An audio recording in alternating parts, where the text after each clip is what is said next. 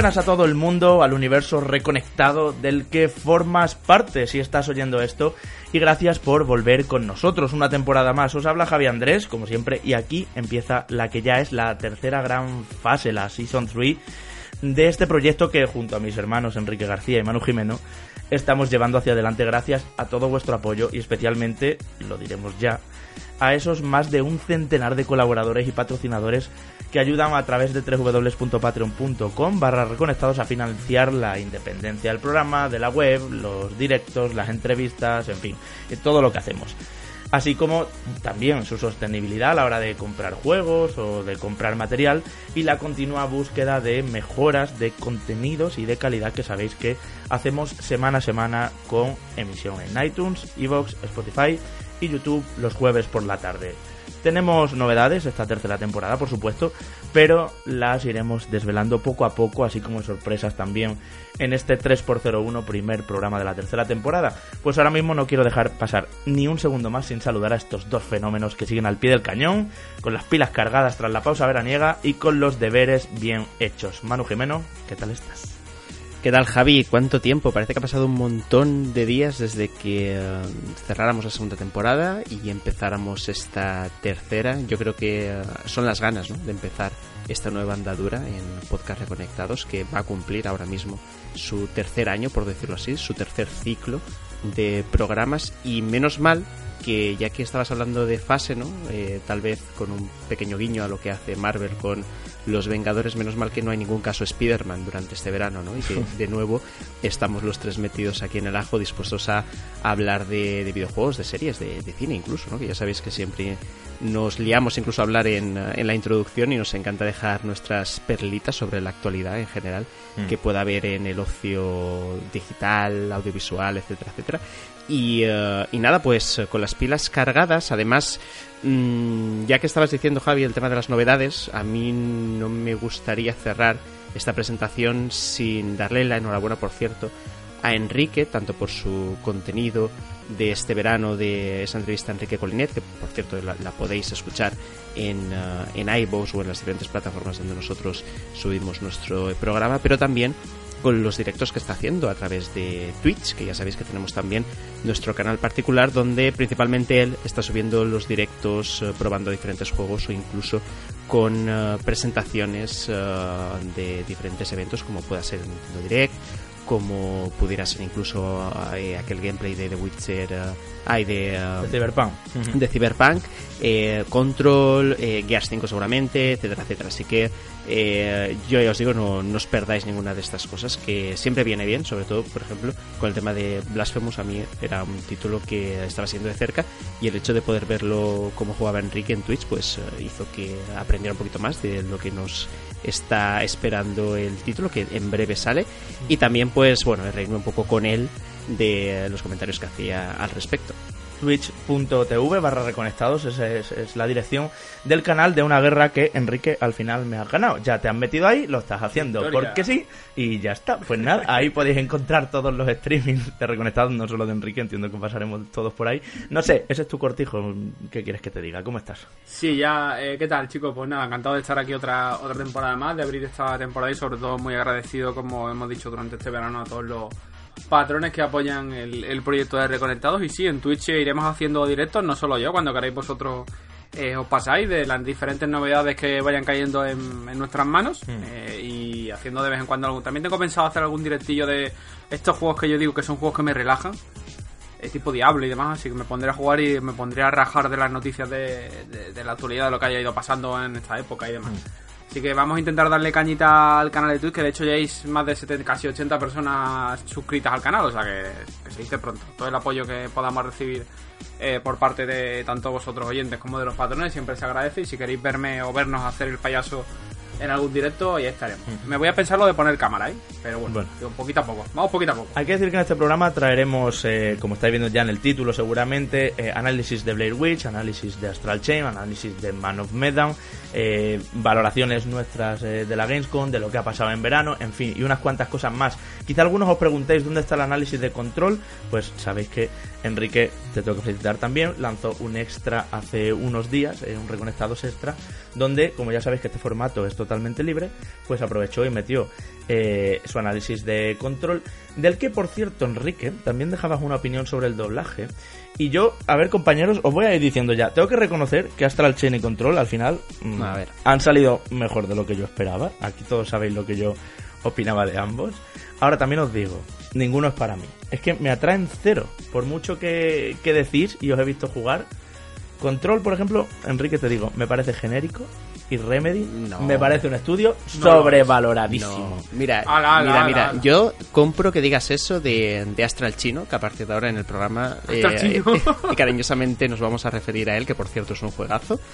Pero yo creo, Javi, que si le dieras una oportunidad a Control, estoy segurísimo que te gustaría. Lo que pasa es que no te ha entrado por el ojo. Está y, eh, vistísimo, por favor, y es que un Quantum no sé qué.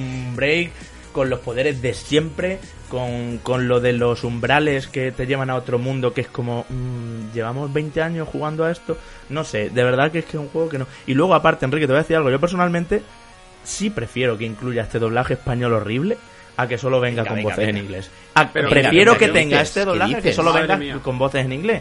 Vamos a ver, en determinadas situaciones de juego, mm, yo puedo querer un audio en español, por lo que sea, porque estoy lejos de la pantalla, por lo que Créeme sea. que con ese doblaje no los quiere. Bueno, pero Enrique es un añadido, no ha quitado el doblaje en español, eh, perdón, el doblaje original en inglés por meterlo. Sí, bueno, a ver, la, la ventaja que tiene es que en este tipo de fallo, que además es algo que se ha comentado, eh, en otros compañeros lo han comentado, que a fin de cuentas un doblaje malo, coges, lo desactivas, lo pones en inglés y a correr y no Pues pasa eso, nada. yo prefiero que esté, aunque sea malo. Hay gente, tío, que no puede disparar a la vez que lee, o, o subtítulos, o Pero que Javi, le resulta que- muy incómodo creo, subtítulos. creo que el, que el argumento, el argumento que, que estás diciendo a mí no me sirve en absoluto. Es decir, en el momento el doblaje está, pero el, el doblaje tiene una calidad paupérrima, como es el caso. Aunque te dé eso, te está quitando una cantidad de inmersión brutal en, en la historia. Porque estás pensando más en el hecho de que esta voz es ridícula, hay eco en, uh, en esta frase, aquí eh, parece que esté sobreactuando, etcétera, etcétera. Que estás sí, más sí. pendiente de eso que realmente del videojuego, por lo que Ya, no mano, me pero que no lo incluyan de manera fascista. En plan, pues no, como no es bueno, solo en inglés. Pues no, tío, cuanto más doblajes metan, o sea, cuanto más idiomas metan, mejor. Que pero Javi, todos los que pero estamos con un pero no, Escucha, no, no, pe- pero es- es que es que hay que pedir siempre un mínimo de calidad y yo creo que si ese mínimo no se cumple mejor que no esté y me da igual en este caso que si el combate, los subtítulos, no sé qué, me da exactamente igual. Si no somos exigentes con un mínimo de calidad en los diferentes aspectos del videojuego, al final lo que hacemos es que, pues lo que ha pasado en este caso, ¿no? Que se contrate a lo mejor a un estudio, eh, no sé si el, si el estudio de, de doblaje era mediocre o simplemente que el presupuesto era muy bajo, no sé si a lo mejor el tiempo de grabación que les dieron fue cortísimo, puede ser que cualquiera de esas tres cosas, sí, o sí, incluso sí. las tres, se haya producido y lo único que hacemos, si aceptamos eso o incluso lo aplaudimos, es que se reproduzcan más veces esta, esta serie de actuaciones. Así que no, o sea, en mi opinión... Aplaudir, eh, aplaudir que esté, no, mano. Pero bueno, tampoco, pero, tampoco ha pero sustituido tampoco a un buen que- doblaje. que, que estés satisfecho o que te alegras No, pero- de O sea, que esté tú prefieres que solo en inglés y títulos en español y punto. Pero. An- es que yo a- antes que esto, para- sí. Claro. Pues yo, pues yo prefiero que te dé emociones y tú ya elijas qué quieres que te diga. Y además me parece un añadido que no ha, no ha supuesto ni mucho menos que se desvíe dinero aquí pudiéndolo haber Pero desviado no, al inglés. no, pero, adem- pero no, no, no, pero además te voy a decir una cosa, porque es particular que la protagonista de Control habla mucho. Sí. O sea, eh, tiene mucho diálogo, no con otros personajes, sino también mucho diálogo interior, muchas descripciones de Mm, cosas, mucho llego a una sala y me cu- te cuento mi vida.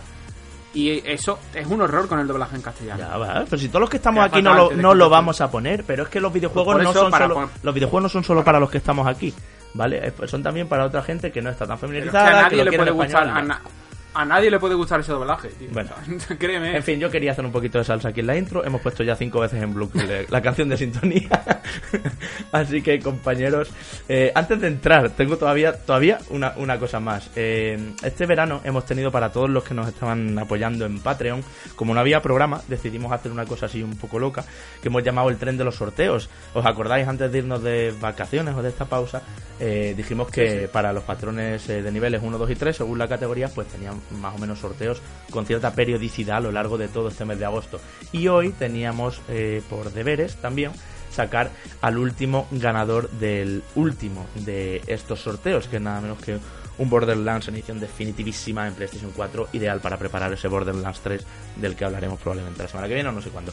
En fin, el ganador de este última de esta última parada, de esta última estación del tren de los sorteos y hasta aquí llega este formato es Luis Camacho.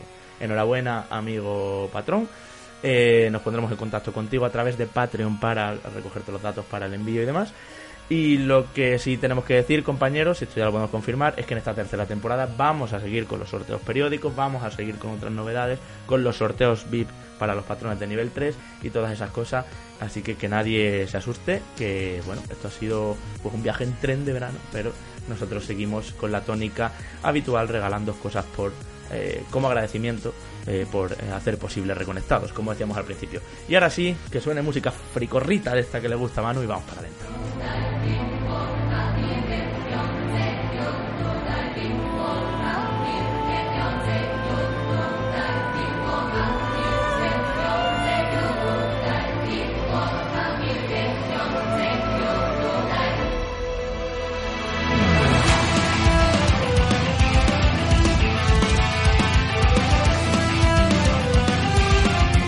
Empecemos hablando de Astral Chain, un juego de Platinum Games. Como sabéis, eh, hace unos días salía al mercado, muchísima gente lo está jugando y nuestro amigo Manu fue el que se lo compró y se eh, centró íntegramente en él, eh, por suerte con bastante margen para traernos una review completísima Manu como este 3x01 requería.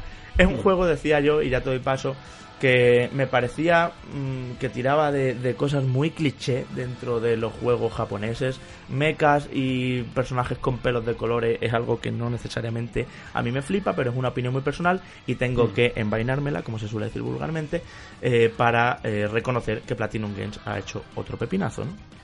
Así es, eh, y hay que recordar y remarcarlo justamente eso que tú venías desde hace varios meses diciendo que ojo con Astral Chain, que al final... Me parecía barato frente a otros platinos, Pues nada más lejos de la realidad, Javi. Yo creo que eh, si te parecía barato a nivel técnico, se ha demostrado que no, que al final es un juego que rinde espectacularmente bien en Nintendo Switch y a nivel de lo que puede ofrecer Platinum Games, que yo entiendo que es un estudio que tiene muchas luces pero también alguna que otra sombra, no hay ningún tipo de duda de que estamos hablando de que eh, va a ser uno de los videojuegos del año, ¿eh?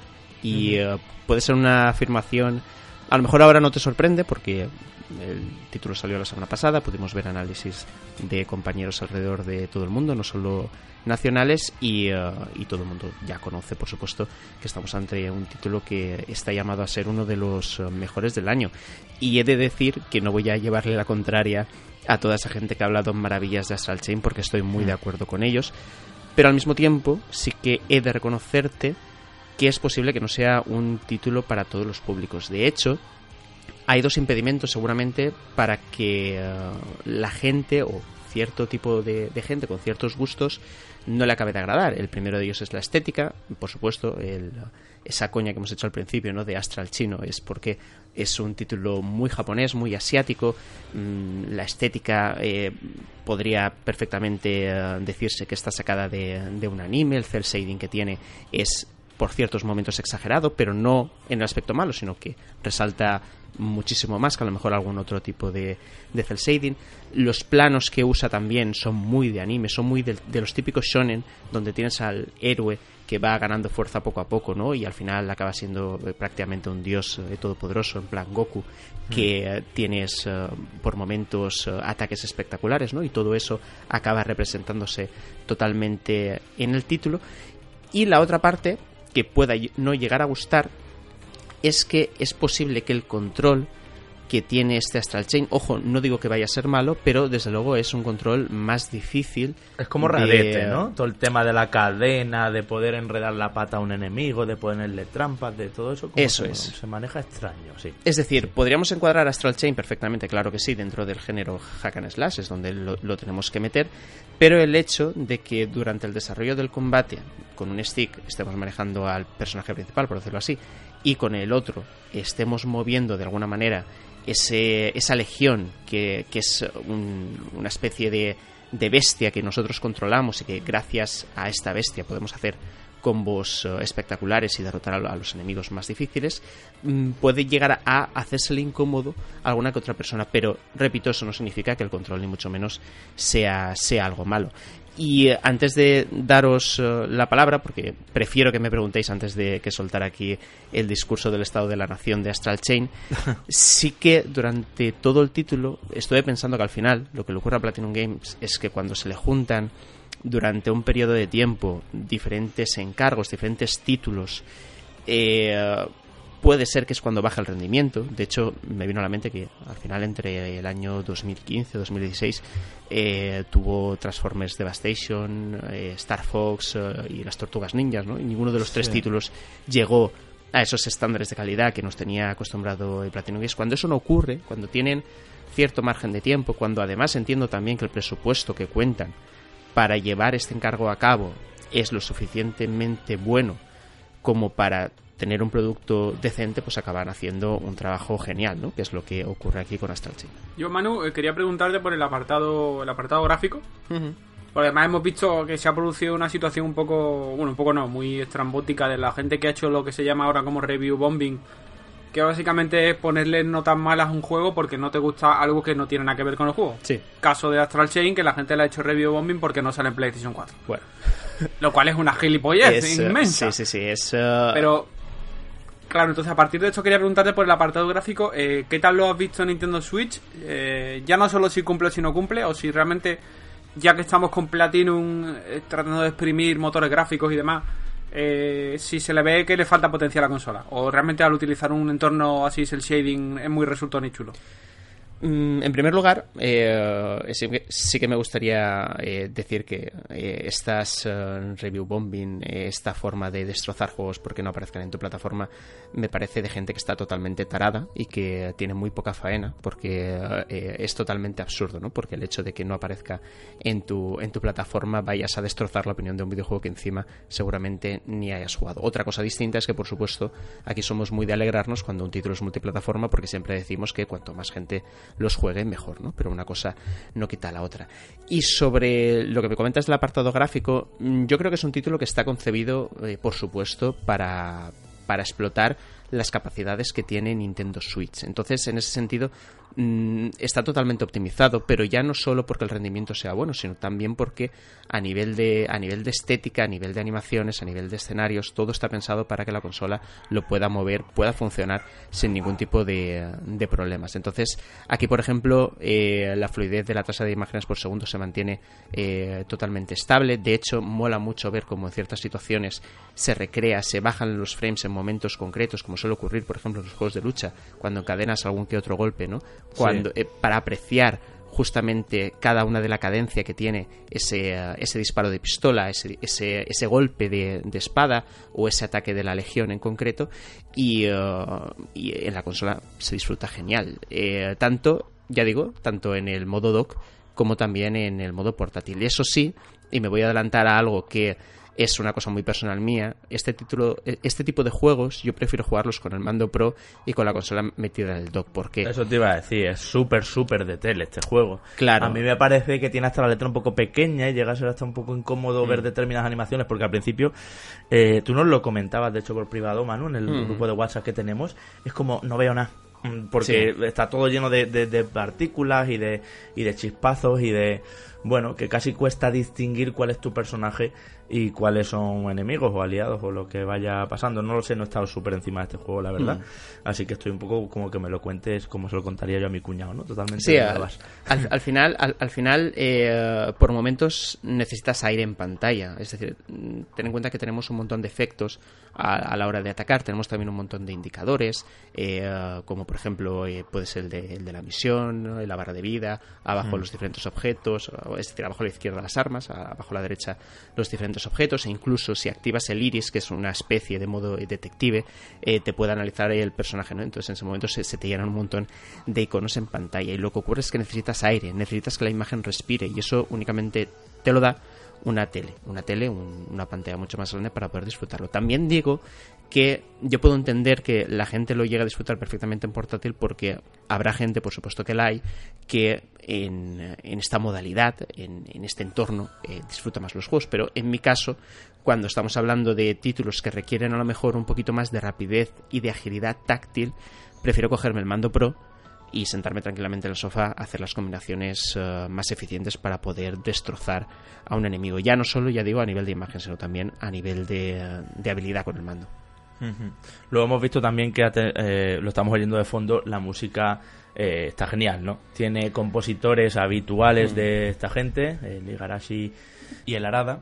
Y, mm, hmm. y bueno, creo que, mm, que se porta bien en lo que Platinum suele buscar con sus juegos, ¿no? Que es sensación de rapidez, sensación de épica, y esto se refuerza, Manu, con, contradíceme si me estoy equivocando, en el tema de los jefes finales, ¿no? Vuelve a ser un poco el momentazo eh, donde tienes que ver determinadas mecánicas, donde tienes que ver cómo utilizar a lo que caracteriza este juego, que no estamos hablando todavía mucho de ello, que son esas criaturas astrales, hmm. esa legión de eh, bichos que llevas ahí eh, contigo y que tienes que usar a tu antojo, ¿no?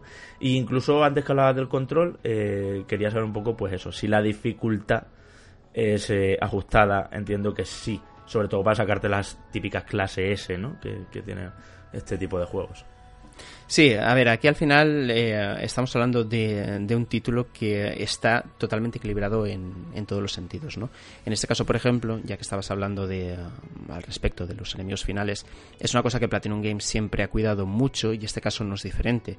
Yo creo que el título brilla con, con especial fuerza cuando nos enfrentamos a las quimeras, que vendrían a ser eh, los enemigos eh, a batir que hay mm. eh, en, en, este título, ¿no? Esa amenaza latente que intenta devorar a la humanidad entera porque son enemigos muy grandes, porque son enemigos que, que, están muy bien diseñados. De hecho, me gusta muchísimo más el diseño de, estos jefes finales que los de los propios personajes, ¿no? Que sí que tienen un punto de genérico dentro de, de, um, esta estética japonesa. La cultura, sí, anime, rollo, sí, este rollo, ¿no? Creo, creo que les podrían haber dado un poquito más de variedad, aunque sí que es cierto que, bueno, tú luego a nivel de estética eh, puedes cambiar a tu personaje conforme quieras, incluso dentro del transcurso de, de la partida, pero desde luego notas un desempeño, un esfuerzo mayor en este tipo de enemigos uh, muy grandes que tienes que al final acabar eh, derrotando y que por supuesto cuentan con animaciones y fases dentro del propio combate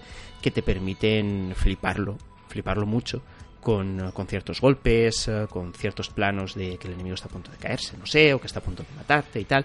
Y todo eso le da un componente épico a cada una de estas batallas que, eh, que, en el momento que las terminas eh, estás con un subidón que lo flipas, ¿no? Que estás ahí eh, engorilado, que, diría hace unos años yo, y, y quieres más, y quieres más. Y ese querer más provoca también que quieras rejugarlo, porque es un título, y esto lo hace un poquito con lo que decías Javi del tema de la dificultad, que se presta mucho a la rejugabilidad. No sé si el nivel de Nier Automata, porque Nier Automata mm, podría es ser. casi obligado Nier claro, Automata a rejugarlo para los distintos efectivamente, finales. Efectivamente, es, es como el ejemplo máximo de, de cómo hacer que un videojuego sea totalmente rejugable, ¿no? Eso es Nier Automata.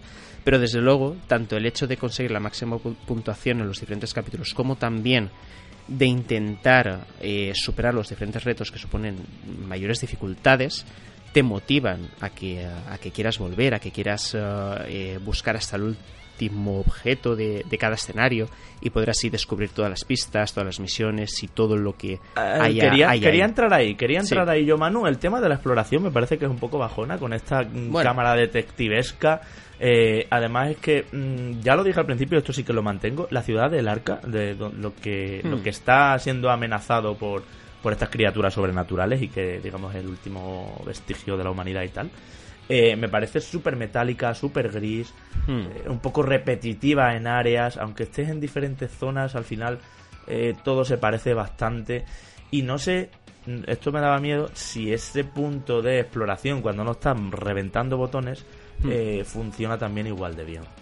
Yo creo que le que deja respirar al, al, juego. Es decir, si no tuviéramos estos, estos pequeños periodos de tiempo en los que necesitas un poquito de calma, para entablar conversación, por ejemplo, simplemente cuando vas a, la base de, de Neuron, que son, es al final eh, el, grupo de élite que maneja estas legiones que combaten a las quimeras, eh, el hecho de que estos diálogos vayan evolucionando, ver cómo avanza la historia, el que te encarguen ciertas misiones, hay algunos easter eggs por ahí o algún secreto que otro, yo creo que eso le da esa, ese extra al juego que de nuevo lo vuelve a equilibrar, ¿no? Porque si estuviéramos eh, constantemente dándonos de leches, yo creo que al final es posible que cayéramos un poco en, la, en el cansancio, al final a, la hora de, de entrar en el juego. En este sentido sí que es cierto que la exploración eh, peca un poco de más que repetitiva de plana es decir son misiones a lo mejor las Sí. secundarias Soseta. muy sosas, eh, Mm. sencillas. Al final, eh, por ejemplo, lo que comentas, ese, ese iris que viene a ser un modo de detective en, ah, que, que está visto en un montón de juegos, te acaba por revelar los objetos al instante, los cajones donde pueden haber esos objetos o incluso ciertas pistas, ciertos enemigos que puedan llegar a aparecer. ¿no? Todo eso te lo hace Es muy curioso- fácil. Es curioso, Manu, que, que además pasaba con Xenoblade y pasa que no sé por qué los estudios japoneses parece que todavía no terminan de cogerle el tranquillo a eso de realizar eh, misiones secundarias ah, que te atraigan o que no sean cosas Hmm. genéricas o que no sea hacer el carrito de un lado para otro con un objeto. Sí, eh, de, eh, de hecho eh, me parece que el ejemplo de Xenoblade es muy, eh, es muy acertado, ¿no? Ah, La sensación que eh, me ha dado Astral Chain en este sentido es muy, eh, es muy de ese rollo. Eh, Están por estar, por supuesto, ellos saben eh, qué misión cumplen, eh, con, eh, poniendo, valga la redundancia, estas misiones, ¿no? Que es lo que yo decía, es darle un respiro al jugador. Pero desde luego no, no se plantean el intentar que las misiones de por sí tengan una aportación extra a lo que viene siendo todo el conjunto general del juego. Y es a lo mejor un debe que tienen en la cuenta eh, los diferentes estudios japoneses eh, para mejorar sus títulos, ¿no? Al menos, ya digo, cumple esa función, pero no deja de ser, en este caso, repetitivo. Y me llama mucho la atención, Javi, que me hayas dicho el tema de, de la ciudad, de los colores, porque en todo momento yo sí que he pensado que Astral Chain abusa demasiado de las tonalidades grises, azules y con un contraste muy fuerte con los rojos, que al final acaban Sí, por representar sí, el azul representa eh, las legiones y el rojo representa las quimeras, ¿no? Que por cierto, ya por entrar un poquito en la historia, para que la gente sepa de lo que hablamos, las legiones vienen a ser eh, diferentes quimeras capturadas, pero empleadas en nuestro beneficio para poder luchar contra esas quimeras. Entonces, eh, es posible que esa gama cromática bipolar, por decirlo así, acabe en algún punto de cansar, pese a que todo está Le da muy bien identidad, hecho. también te digo, ¿eh? Sí, le da ese carisma que muchas veces Ves un pantallazo ¿no? y sabes qué es esto y Eso no es, un efectivamente. Pero eh, a lo mejor en ciertos puntos sí que me hubiera gustado algún contraste más, no, no simplemente ese, ah, esa dicotomía de colores que acabas teniendo en el juego. Ya, bueno, de todas formas también esto que comentas, eh, de lo que comentábamos de la investigación y demás, lo que yo creo que lo han hecho es por el puntito rolero ese de las tiendas, hablar con otros personajes, eh, hacer fotos incluso, en fin, son algunas eh, otras actividades eh, que parece que, bueno, que a mí me han recordado un poco también a esa parte de Nier Automata donde tenías que hacer muchas otras cosas, Sí. equiparte bien y todo eso, para, en fin, para tener todo. Manu, Manu, antes de que, de que termine, Sí. a ver, la pregunta del A mío. ver, a ver, a ver. Porque aquí, aquí no vale la pregunta de ¿te lo compras ya o te lo compras cuando baja de precio? Porque bueno, todos sabemos Que que, Nintendo no baja de de precio los, los títulos. Entonces yo no me lo he pillado, te- le tengo muchas ganas y como me lo has vendido y no me lo he pillado por la sencilla razón de que salen ahora tantas cosas que no, que no tengo horas para jugarlo y ya me lo pillaré Sí. cuando tenga un remanso de tranquilidad, a lo mejor en Navidad. Eh, ¿Te recomiendas comprarlo o no recomiendas comprarlo? Yo creo que sí. Yo creo que además, eh, ahora mismo, principios de, sep- de septiembre que estamos, antes de, que venga toda la marabunta de títulos que nos esperan esta campaña de Navidad, es el momento de comprarlo. Si lo, si lo vamos a dejar para más hacia adelante, es posible que se acabe por perder, que eso nos pasa a todos mucho, ¿no? De, bueno, este juego ya lo compraré, pero al final nunca lo acabas comprando. Yo no me arriesgaría a que eso sucediera y desde luego Astral Chain eh, es ya un fijo dentro del catálogo de Nintendo Switch, es ese título o esa serie de títulos que tiene que estar siempre en tu colección. Por cierto, eh, hablando un poquito de, de referencias, para quien le guste un poco el tema de, del anime, sé que muchos compañeros lo han dicho, pero es, es innegable. eh, está inspirado o, se nota inspiración en Evangelion, sobre todo ahora mismo que desde hace unos meses está la serie en Netflix y muchos la habréis vuelto a ver seguramente. Lo vais a disfrutar. De hecho, hay personajes que dices, pero si este es aquel ¿no? que había, pues esto se produce. Y también un poquito, yo también le he visto cositas de Pacific Rim, ¿no? Tal vez a lo mejor por ese contexto en el que, bueno, no estamos hablando de monstruos gigantes, bueno, Pa- Pacific Rim o Godzilla incluso podríamos llegar a hablar, no estamos hablando de monstruos excesivamente gigantes que tienen medio cuerpo en el mar y medio cuerpo fuera, pero desde luego lo que viene siendo eh, portales dimensionales que traen bichos y que acaban con la humanidad y luego una serie de héroes que son capaces de enfrentarlos, pues sí que puedes hacer un poco esa comparación. Así que a quien le mole este tipo de, este tipo de género, a quien le guste eh, tanto el mundo a lo mejor asiático dentro de las películas como los videojuegos, es eh, un juego muy disfrutable que además, si solo vais a jugar una partida, si solo queréis hacer una pasada, pues os puede durar alrededor de unas entre 15 y 20 horas, yo creo. O sea, que larguito, aunque ya sabemos que todo juego de este tipo, todo juego de platino, además, cuando se disfruta siempre es cuando ya llevas unas cuantas horas, cuando le has cogido el punto a la propuesta. Bueno, pues buena obra de Takahisa Taura, que no de Hideki Camilla. Eso es. Ya ha habido confusiones por ahí. Y nada, vamos a seguir hacia adelante, que están llamando a la puerta.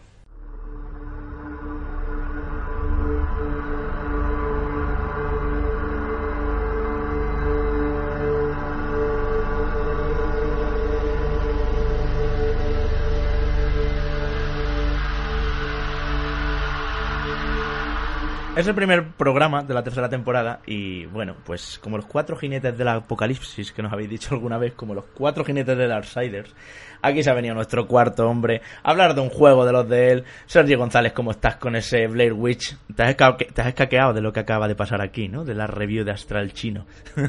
Bueno, tío, pues te iba a decir que, me he librado de los chinos, pero madre mía, lo que, lo que, lo que traigo, porque no sé qué preferiría, no sé con qué me quedaba, no sé con qué Voy a decir una cosa, y esto es una confesión. Sergi lleva aquí desde el principio del programa, pero ha dicho, paso, me quedo con mi anchoa y yo ya voy a los juegos que a mí me molan.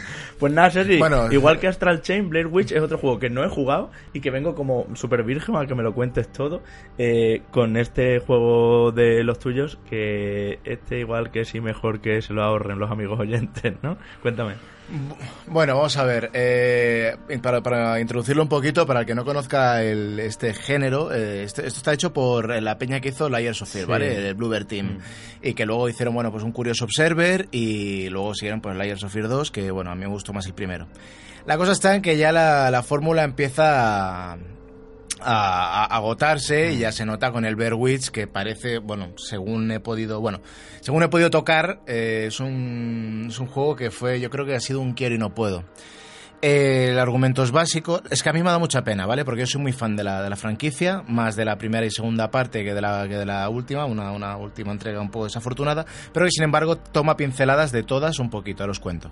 Bueno, el tema es, un niño se pierde en el 96, eh, dos años después del acontecimiento de, de la primera peli, ¿no? De los tres estudiantes, y tú te metes en el bosque y tal, y lo que ocurre es que el juego, tal cual pudimos, si habéis jugado a la Sofier, os sonará un poquito, es que pues es una especie de walking simulator, lo que pasa es que le han puesto un poquito de chicha, un poquito de acción y esta acción puede recordar, tiene pinceladas también a Alan Wake, ¿no? Pero sin disparos. Más que nada, pues oye, ves un bicho, lo iluminas con la linterna y le da el Harry y fuera, y sigues avanzando. Pero no deja de ser un walking. Bueno, pero lo dejas ahí estuneado, ¿no? No es como Outlast, por ejemplo, donde estás totalmente indefenso y tienes todo el rato que correr, correr en el momento en que hay enemigos cerca. Sí, bueno, hay, algún bichillo que está hecho así con plantas y tal, que sí que tienes que correr, pero vamos, el juego lo que te invita es a caminar y a disfrutar un poco de la historia y de la paranoia, tal cual hemos podido ver con la gente de este sello. Por eso os digo que ya la fórmula esta está un poco, ya huele a, viejuno. Y la verdad que es una auténtica pena porque el juego tiene pinceladas muy bonitas, o sea, la representación del bosque, la parte, bueno, tampoco quiero desvelar mucho de la parte del final, ¿vale? Porque creo que es lo mejor del juego. Mm. Y es una cosa que también me da pena, que para disfrutar de un puro Layers of Fear, digamos, tienes que llegar hasta el final, ¿no? Que ahí empiezas a ver cosas que dices, ok, esto sí, sí. Lo de antes es como... Bueno, vamos a empezar por las mecánicas, ¿vale? ¿Eso os parece? Eres un tío que se mete en el bosque. Tienes una compañía que es un perro, ¿no? Que llevas un pastor alemán o un, mil leches de esto, Yo por lo que he visto por ahí, el perro es una chapa al final, ¿eh? Es como... O sea, a ver, el perro como te No te, tengo cariño, al final... perrito, lo siento. No, o sea, a, ver, al final sí, porque el perro, el perro es un amor, pero digamos que en un principio yo creía que el perro iba a tener un componente más, ¿no? Porque lo puedes acariciar, lo puedes regañar, mm. lo puedes estar, pero que al final no deja de ser un... Un marcador del camino. Claro, eh, de hecho, cuando te atascas, el perro más o menos te indica eh, por dónde tirar, en plan, colega, que es por aquí. Pero básicamente usas al perro para decir, eh, bullet, eh, olfatea, olfatea, y si no olfatea nada, pues caminas un poco y al final pues, pues te acaba lanzando un poco una pista, ¿no? De, de por dónde tienes que tirar. Y eh, sinceramente, yo solo dicen que tiene varios finales. Yo eh, solo he tenido el valor para enfrentarme a uno y no por terror, sino por pereza. Sí, sí, tiene varios finales, confirmado. Lo estaban hablando, lo estaban hablando justo ayer miércoles en el grupo de, de Telegram nuestros amigos patrones que están jugándolo y así, así. Bueno, pues es, es que, es que ya te digo, es que no, no me ha apetecido, no me ha apetecido rejugarlo. Eh, bueno, pues eso es el perro, ¿vale? Y empiezas, bueno, pues te va buscando entonces. Entonces, para avanzar, ¿cómo avanzas en el juego? Bueno, pues básicamente hay, digamos, dos formas de avanzar. Una es que tú empiezas a caminar por el bosque, que la verdad que está bastante bien, ¿no? Al principio, cuando es la novedad, ya luego como que te raya un poco. Porque ahí es cuando yo te digo que tiene pinceladas de las pelis. Porque a lo mejor tú encuentras, encuentras una zona. No voy, no, no, voy a intentar no destripar mucho, Sí. ¿eh? Eh, Encuentras una zona y dices, vale, ok, esta zona, eh, venga, empiezo a caminar.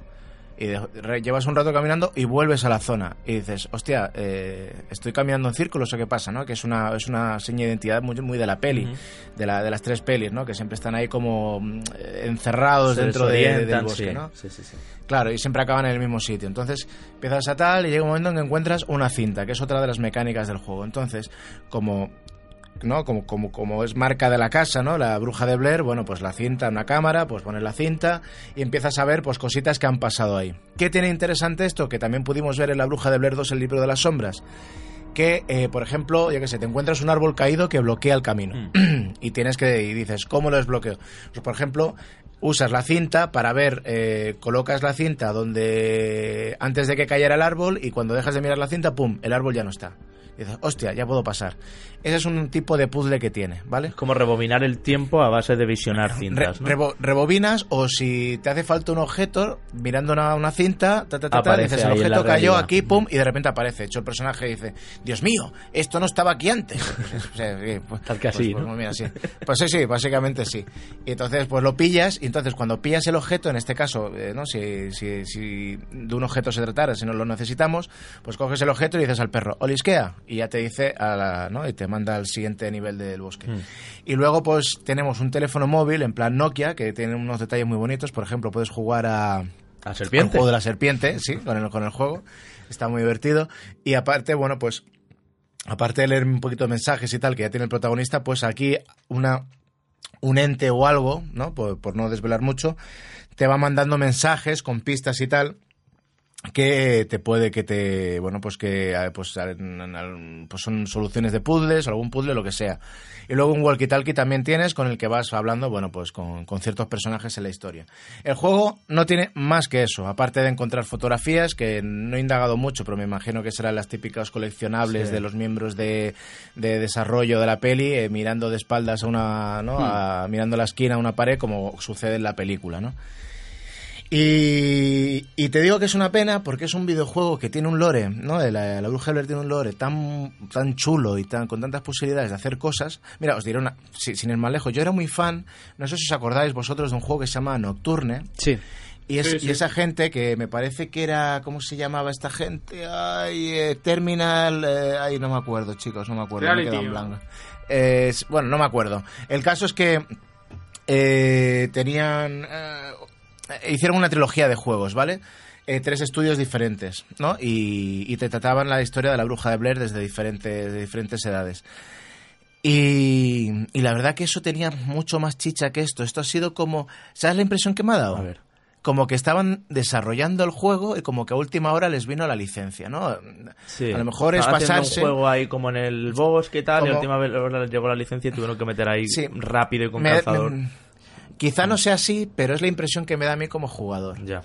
porque no te no te transmite más allá de que sí que al final hay una cosa que efectivamente es lo que le da nombre al juego pero lo que es el lore de la historia de que si el Rustin Parr el asesino de niños o que la bruja de Blair o tal lo tratan de una forma tan te la mencionan ¿no? y te enteras porque has leído el subtítulo ah vale que están hablando de esto y ya, y ya está no se menciona nada más Ya. y se mete mucho en el trasfondo del personaje, ¿no? De sus miedos, de tal, como hemos visto en la saga de la Years of Fear. Mm. Y entonces no te da esa sensación de es que estoy en Maryland, en los bosques de Maryland, ¿no? En los bosques de, de, de- de este pueblo de no es de Blair, sino es eh, Burkittsville, ¿no? Que se llama el pueblo de donde se que es un pueblo real, por cierto, ¿no? Donde donde se ubica esta historia. Lo que no es real es la leyenda. Pues la verdad que una pena por eso, tío, porque es que le, fal- le faltó ese lore, ¿no? Que Y yo creo que es un tiro, un tiro un poco errado. Se nota ya que esta gente o... ¿Y los sustos, o- Sergi? El tema de los jump scares, porque yo creo que ya estamos llegando a un momento en que ya es que no hacen ni gracia. O sea, que me suban la música a todo volumen y con eso me hagan saltar del asiento, porque en realidad lo que estoy viendo tampoco es para tanto. A lo mejor es una cara de alguien, un, un- un árbol que se cae o algo, pero claro, te mete un subido ahí de sonido. Y, Hombre, y, y una esto cosa está lleno, decir, ¿no? O bueno, lleno. el, son- el sonido es brutal. El sonido, tengo que decir, que está muy bien y te localiza porque tiene un sistema binaural así muy chulo en el que sí te sitúa bastante bien si el perro lo tienes detrás, delante. Y hay un momento, por ej- en los momentos esto que os digo, tipo Alan Wake, que tienes que iluminar al enemigo, al enemigo ¿no? con la linterna, pues te empiezan a rodear por todos lados y tienes que guiarte por el sonido y por dónde mira el perro. Y es muy rápido todo, ¿vale? Y eso sí que lo tiene muy conseguido, pero claro, eso es pero, pero eso tampoco le da le, le- le- le- le da el aprobado porque eso es una de las muchas mecánicas más y que también al final lo haces una vez y a la segunda dices, venga, colega, eh, dame dame otra cosa. Ahora que dices lo Ah. de Alan Wake, eh, Sergi, he leído por ahí que, eh, que el sistema de combate eh, más o menos rivaliza, ¿no? Y, y estoy siendo un poco duro con, con, eh, con el título, es decir, el sistema de combate es un poco malo, y- o tal vez a lo mejor para lo que hay, que no hubiera habido nada. no es que es que es que no hay, no es que no hay combate, es Bueno, sí, pero- te digo, es que apuntar con la linterna, sí. o sea, pero- apuntar una linternita, A eso me ya está, refiero, es que no decir, que al final eh, la interacción que pueda haber con los diferentes sustos que, que exista, que a eso me estaba refiriendo con combate, es Claro, claro. un poco, no sé, Mira, yo entendería que en algún momento, bueno, pues te pusieran poner uno para ponerte un poquito en tensión, ¿vale? Pero pero que si te lo cargas es que tampoco ah, no te da ningún eh, nada, o sea, es además está todo muy muy, muy- muy diseñado, muy medido, es en un momento puntual, ¿sabes? Que no te que te pille con gracia, no eh, no sé, es que está es- te iba a decir eh, te iba a decir, es que está todo mal, pero no es que esté mal, pero mm, no, Ya. no. Yo creo que a esta gente de todas formas le falta un empujoncito, ¿eh? porque tampoco los Layers of Fear era una cosa que lo que pasa, claro, ya hay dos, es una marca consagrada, pero tampoco No, era pero, aquello el- PT. Sí.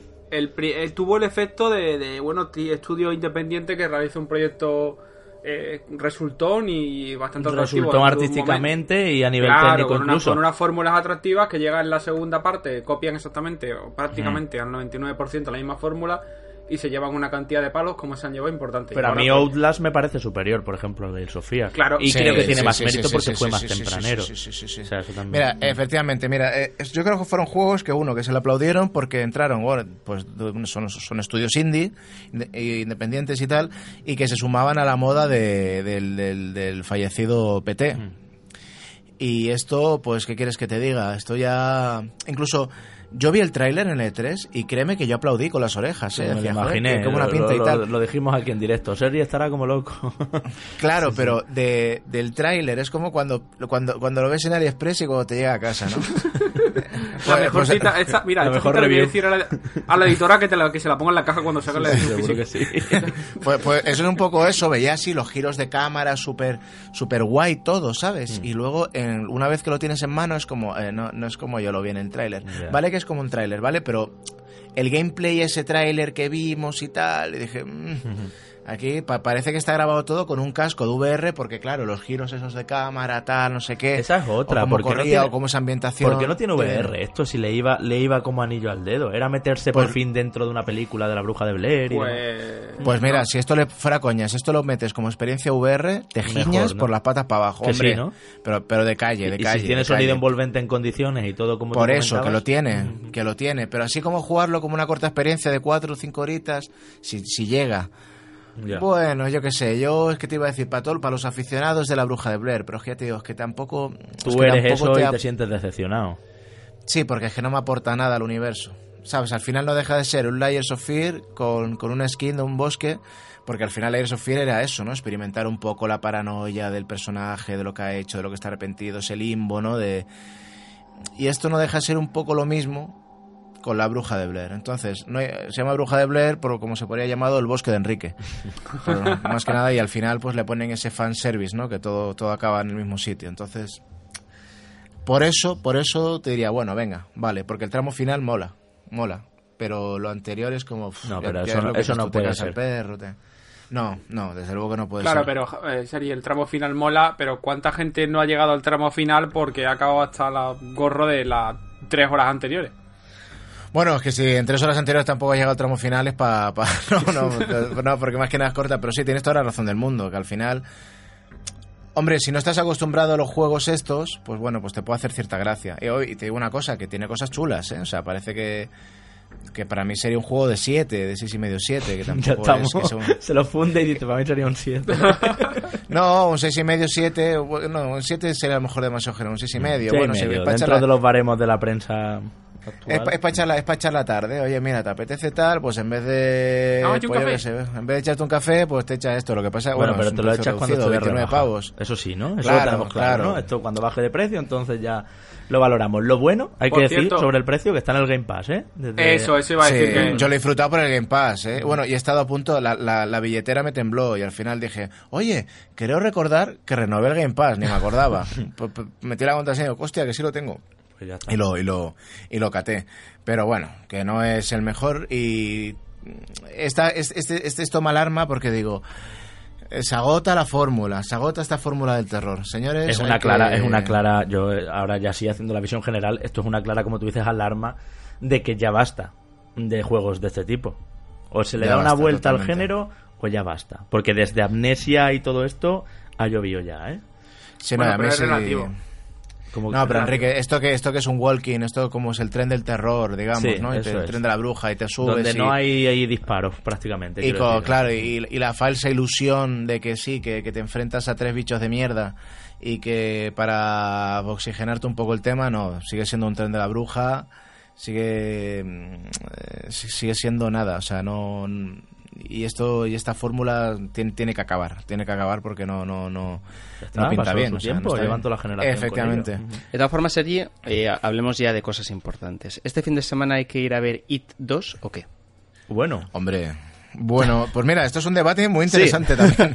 No, a ver, yo vi la primera, la primera Conmigo. entrega y tengo que decir, conti- que de hecho contigo, efectivamente, tengo que decir que no salí del todo satisfecho, No. pero no me pareció mala película. Mm. Es decir, Estaba chula. A mí eh, me gustó, A ver, ¿eh? O sea, eh, lejos, lejos de que yo sea fan del telefilm de- del 91, Mm. 92 creo que es, yo soy muy fan del libro, el libro es una, una, una burrada, o sea, además que pasan un montón de, de barbaridades dentro del libro, que no sé, nunca, nunca se harán en una película, por, por, por lo burras que son. Mm, me la pero, pero esta me la mm, ¿sabes lo que pasa? que lo, lo que comentaba antes Javi respecto a, ¿no? al, al Blair Witch, es muy de jumps, jumpscares, Sí. ¿no? De, de susto de chan. Pero no me dio miedo, me dio susto porque Sí. evidentemente Ves, en un está cine el con sonido todo el volumen a toda un hostia cebollazo de volumen, y te meten claro. el pepinazo, coño, pues saltas. Claro. Pero en ningún momento me pareció de horror, de terror. Me dio susto por los saltos, pero no por no, no por el terror en sí. Y bueno, esta película, hombre, la segunda peli me, me apetece verla. No ya te digo, no me pareció mala, pero me- me- me- en mi mente siempre me imaginé otra A, cosa. a mí, eh, sobre todo, me gustó mucho la, la decisión valiente al final de dividirla en dos partes, que uno puede decir valiente y Sí, otro puede sí, decir sí, que sí, sí, sí. eh, tiene afán Saca cuartos. recaudatorio. no, no, pero, no, tiene que serlo porque es así. Claro, porque pero sí, me parece por- que es una muy buena decisión de cara a que al final el, el libro te está contando eh, al, al mismo tiempo. Dos etapas, claro. eh, Dos etapas que la película se puede permitir el lujo de separártelas, ¿no? Y de esa manera apreciar los matices de la primera y luego los matices de la segunda. Sí que es cierto, coincido, Totalmente de acuerdo, que sí, tiene un montón de jump scares, pero bueno, mm, yo creo que compensa mucho porque en, en cuanto al nivel de producción de esa película, los planos que te sacan en muchas ocasiones son de, de muchísima calidad. A lo mejor de una calidad mucho más alta que estamos acostumbrados en general a ver en, en el cine de terror. Yo sí que me fijé mucho en, eh, en todo ese tema de planos, de la composición, de cómo el payaso en ciertas ocasiones estaba colocado. Es decir, me pareció bonita de ver para ser una película de miedo. Sí, no, totalmente acuerdo. Más que a lo mejor que, que lo que tú dices, ¿no? De el terror psicológico, que es posible que no ahonde a lo mejor demasiado no te o no te llegue tanto ese terror del que se alimenta el payaso, que es el terror infantil, es el terror que, Eso que es. crece dentro de uno, pero bueno, eh, quitando de eso, que sí que es cierto que es una parte importante, lo, lo demás No, está y, muy a- y bueno. además que Pennywise, Pennywise mola un montón, Sí, sí, ¿eh? sí. O sea, me gustó mucho, ¿eh? Le hace un sombra a Tim Curry y muy dignamente, ¿eh? Sí, sí. ¿A ti, te, Enrique. ¿A ti te persigue el payaso, mano? Eh, yo Eh, bueno, y, y creo que lo sabéis, yo soy una persona bastante miedica. A mí los payasos siempre me han dado mucho miedo y es que tengo un medio trauma inf- infantil con... eh, Ya sé lo que tengo que hacer en el próximo presencial. con, eh, con Chucky, con el, el muñeco diabólico, yo, yo le tenía un miedo que te cagas, pero en plan de, Hombre, eh, ¿quién de no? pensar a lo mejor eh, que el, el típico pensamiento que se te cruza y no poder dormir ya una noche, mirando por si el puto muñeco estaba debajo, o si algún Te otro pega, muñeco pega, la verdad es que quería sí. hacer lo mismo que sí, pues... el caso Pero es ya- que sí, los payasos no son muy amigos míos. ¿Habéis terminado Oye, ya ya- la sesión terror o que aquí aprovechamos No, que sí, viene. Sergi y no, venga? no, Javi. No, no, yo, Javi, yo le iba a decir a Enrique, yo le iba a decir a Enrique si le gustaban las películas de payasos. Bueno, escucha, no, y aparte, yo tengo que confesar, tengo que confesar una anécdota infantil mía. A mí una vez, en un cumpleaños, un, un payaso me azotó las nalgas. Entonces, no sé, no sé si, no sé si debería demandar o algo. Era otro Porque me tiempo. puso, me puso, sí, eran otros tiempos, era un cumpleaños mía. y no, no había hecho una prueba y de eso que te ponían y te castigaban. Y es que, dicho así, nueva temporada de por, de por 13 razones en las que le azotan el culo a Seri. Un señor vestido de payaso. Sí, la verdad que es muy grotesco, lo siento, tenía que contarlo, lo he hecho público. Bueno, pues nada, querido, te dejaremos ir. Gracias por venirte a tu casa, a lo que tú fundaste, a reconectarte aquí con nosotros y a, contar, a contarnos todo A ver, eh, sobre que- este Blair Witch. ¿Cuál es la próxima cita en que te tenemos? ¿Qué- ¿Cuál es el siguiente juego que te gusta? Aquí tú estás, vamos, a la carta. anda, No, joder, que, que bien, qué suerte. anda que No, te vienes para la NBA o algo de eso. Sí.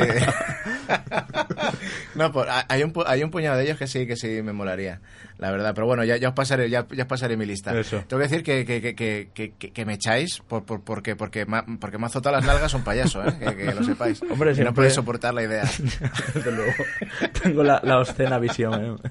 dándome vueltas en A, el cerebro. a partir de ahora es el nuevo meme de Reconectados. La imagen Sí, de claro, la, abrimos la temporada y ya tenemos un meme. Habrá que hacerle el chopeo ya a Sergi, Sí, sí, sí, siendo, siendo azotado por un payaso. En fin, gracias Sergi. Bueno, chicos, a gracias vosotros. por pasarte y un abrazote de parte Venga, de los chao. chao.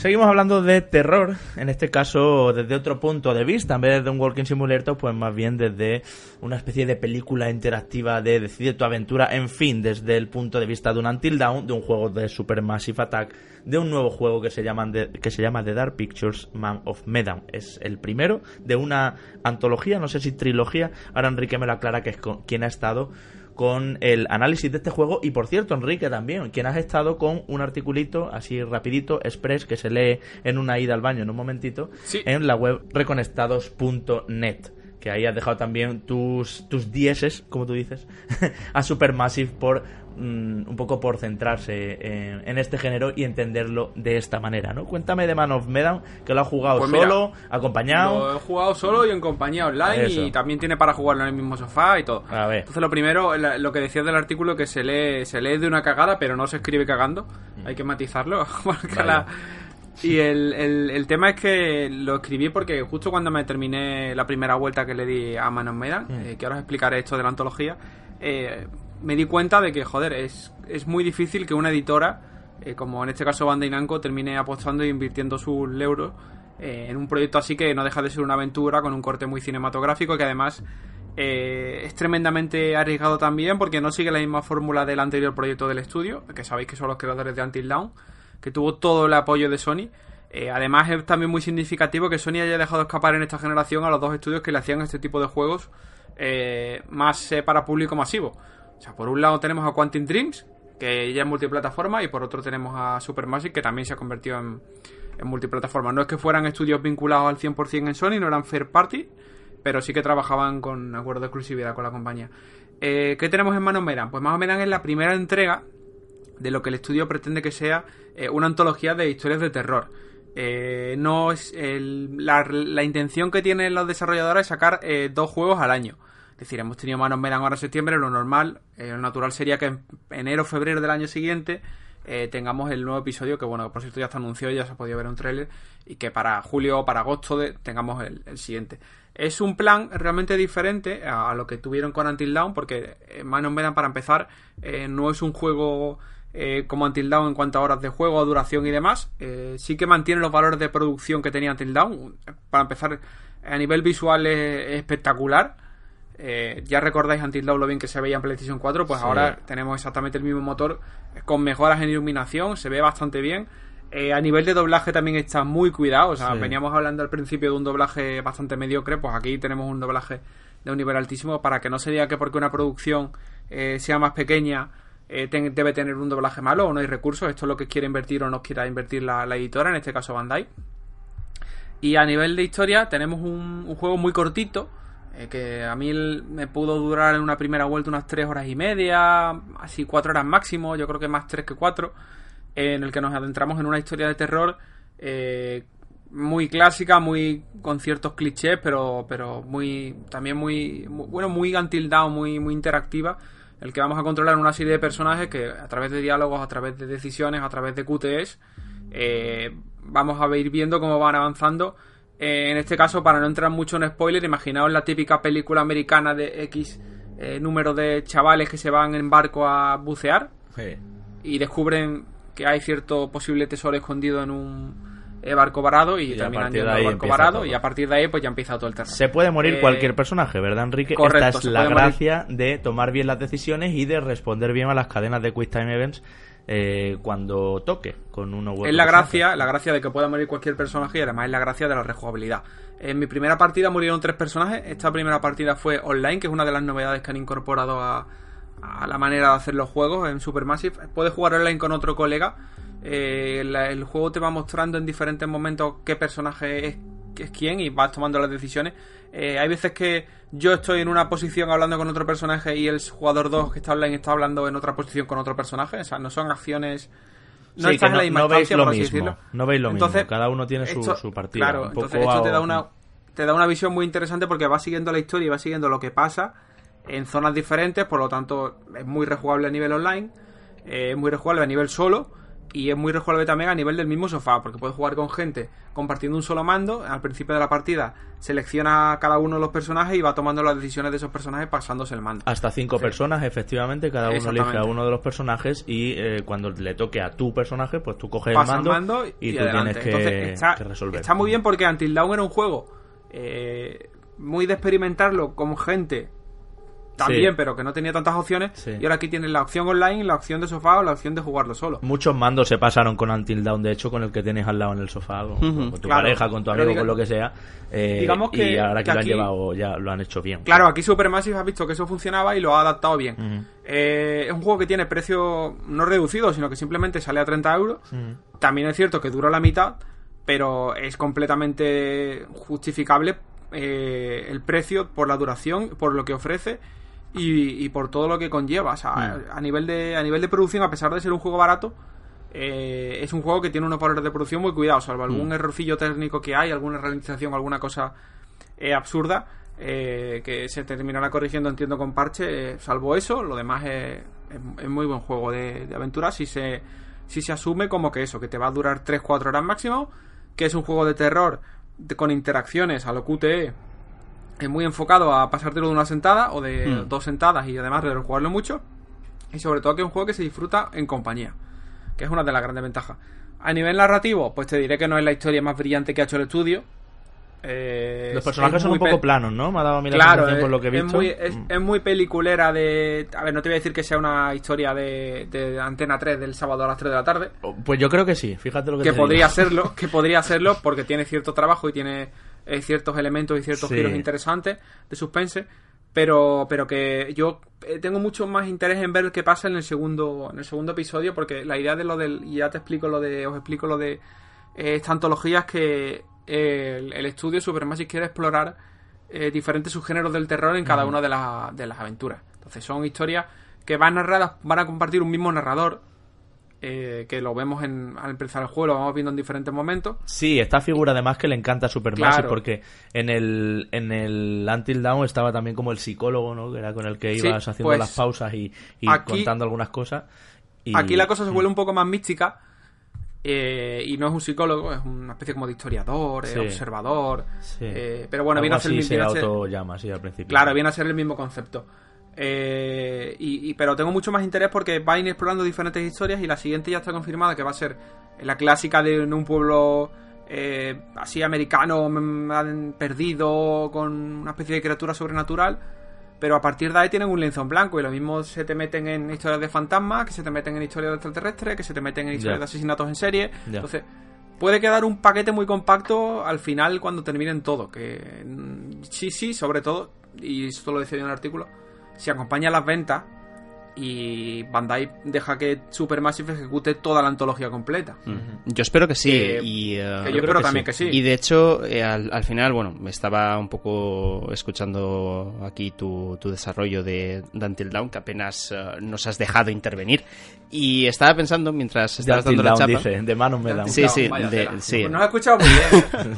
No, a, a verás eh, eh, eh, eh, porque he dicho Until Dawn. Y estaba pensando justamente que se nota cuando al final un título como Until Dawn, que tuvo tantísimos problemas de desarrollo, salió bien, pero bien porque era una novedad con respecto a lo que habíamos visto hasta ese mismo momento, era algo bastante innovador, pero eso no ocultaba eh, un cambio radical, ¿no? Incluso simplemente con, con la perspectiva, ¿no? De tercera persona a primera persona. Todo se jugaba con el move apuntando con la linterna. Era un título que iba a salir en el Play prototípico. 3, eso es. y salió en Play historia. 4 y era un juego que, eh, desde luego, afortunadamente salió bien. Salió bien cuando todo indicaba que podía ser un desastre. Y aquí al final, eh, también siguiendo un poquito lo que has dicho, ¿no? Yo creo que eh, Supermassive Games al final eh, se, se da cuenta de cómo juega eh, su usuario, que su usuario, yo creo que todo el mundo, a no ser que jugara solo, lo que íbamos haciendo es, tú vas a jugar con estos personajes, yo juego con estos otros. Cuando la pantalla aparezca el mío, te lo paso, cuando tal, no sé qué.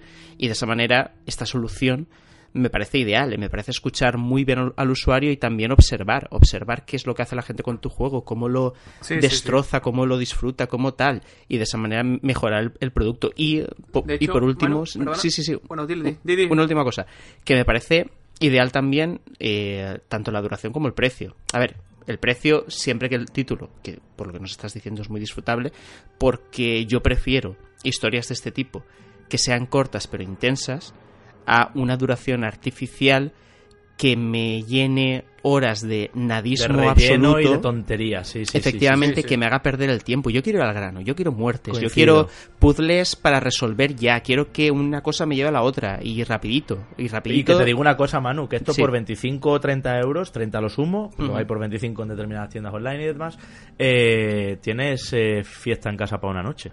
Sí, sí, cinco- Sí, sí, o- sí, o sea, o- para cinco o- personas. ¿sabes? O tienes. Eh, De o hecho, el modo un- este se llama Mm. algo así como ver pelis juntos o Sí, algo sí, así. sí. Sí, sí. Es que O sea, eh, que- te puedes Se llama juntar noche de, noche de peli. Noche dos de fines de semana sí. con amigos, dos, tres fines de semana con amigos y eh, después de cenar o antes de cenar o lo que sea, Te y lo te pones a jugar y te ríes, te asustas, tal, y, y me parece una propuesta para jugar en compañía mucho mejor, tal vez porque es mis gustos, que los típicos juegos de, de, de canciones, de no sé qué, que al final me parecen De un bailar, coñazo, sí. sí. Además de lo que te, lo que te quería decir, Manu, bueno, dos cosas que has mencionado. Una, el tema de los sustos, eh, que es cierto que en esta primera iteración, desde mi punto de vista, eh, no han sido demasiado acertados, porque sí que es verdad que están ahí, pero que se cimentan mucho en lo que hemos hablado de los jumpscares. Igual, sí. O sea, te Hmm. voy a meter que de repente de una estantería cae una cosa, eh, te voy a meter un sonido muy fuerte. Entonces es como que demasiado básico. Pero tiene una cosa muy interesante que además solo te das cuenta prácticamente si lo juegas eh, online. Y es que al, al, andar con diferentes personas en diferentes eh, eh, escenarios, bueno, el mismo escenario pero diferentes zonas, o uno va más adelantado que el otro.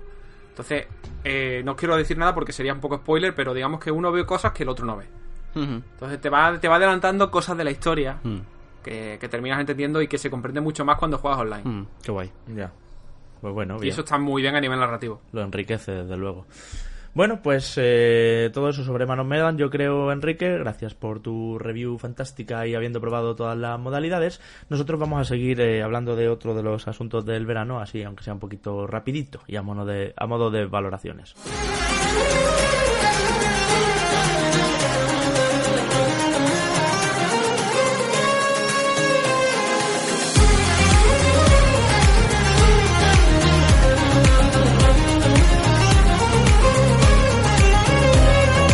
Y ese asunto no es otro, como no, que la Gamescom 2019.